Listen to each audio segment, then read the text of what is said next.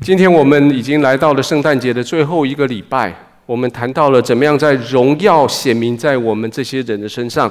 那我们今天用的这段经文，这是在提摩太前书的第三章。这前书这这个经文只有四十七个字，那原文只有二十六个字，它讲了六个非常重要的信息。第一个信息是告诉我们，我们要很真实的活在我们的啊存在的环境的里面。不管上帝把你放在什么样的家庭、什么的学校、什么样的工作环境里面，你必须非常真实的活在那里，而你很真实的去面对你现在的生命的景境。不管是你父母的年纪，或是你现在的孩子的年纪，你需要花很多时间陪父母、陪孩子。这是神神要你真真实、真真实实的就活在那里面。第二件事情是你不仅仅活，而且你活得很自由。这个自由是来自于两方面：第一方面是来自于你你的罪得到赦免；第二个方面是来自于第三点我所说的在灵界得到自由。那在在罪得到赦免这件事情上，是说圣诞节其实它带来一个最大的礼物，就是耶稣他为了你付上代价，所以撒旦魔鬼没有办法再控诉你。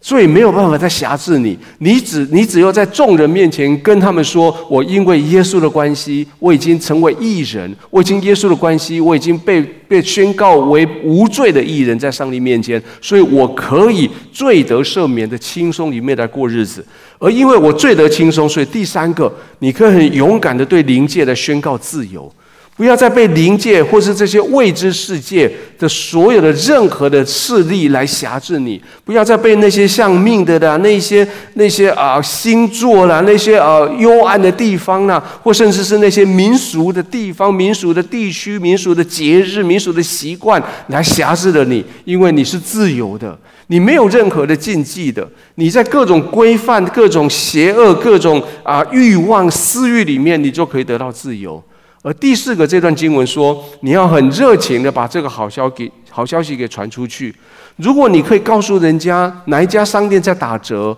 你就应该有那个热情告诉人家耶稣怎么样改变你的生命。因为很重要的，你所需要的，别人当然也需要。你不要只是自己一个人享受，你要很热情的把你今天所领受的福音跟别人分享。而第五件事情。是说，你必须很坚定的在信心的道路上面往下走。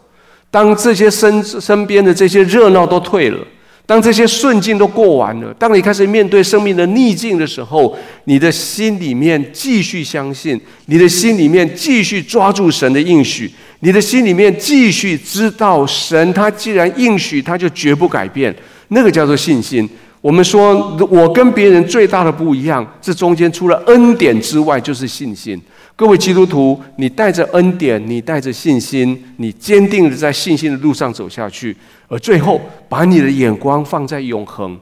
记得在这个世上，你所经历过的这些事情，只是一个预演。不管它是正面的，是那些荣耀，是那些被爱，是温暖，是礼物，那些都在预言神的荣耀；或者是在负面的那些眼泪、那些困难、那些挣扎，那都在讲你心里面在期待、渴望神的荣耀。所以，各位，当你每一次看到社会上有很多的不公平事情出现的时候，你就知道神的荣耀在呼唤你。圣经讲得很清楚，说上帝造万物按其时成为美好，又将永生放进去你的心里面面，而这个永生这个 DNA 就在你里面永远不改变。各位，在今天这个信息的中间，最后，我我要我要做这样子的做这样子的挑战，你不要满足于你现在跟神的关系。你不要满足于你现在跟耶稣的距离，开始站起来，借着圣诞节这个热情，开始站起来，开始在你的朋友中间把福音传出去，开始在你生命里面把永恒放进去，开始在你的在你的周遭围对灵界宣告你的自由，开始活在罪得赦免的自由的快乐的里面，而开始非常真实的活在你今天神把你放进去的环境中。愿上帝祝福你，祝福你所代表的家庭，也祝福你所工作的每一个地方。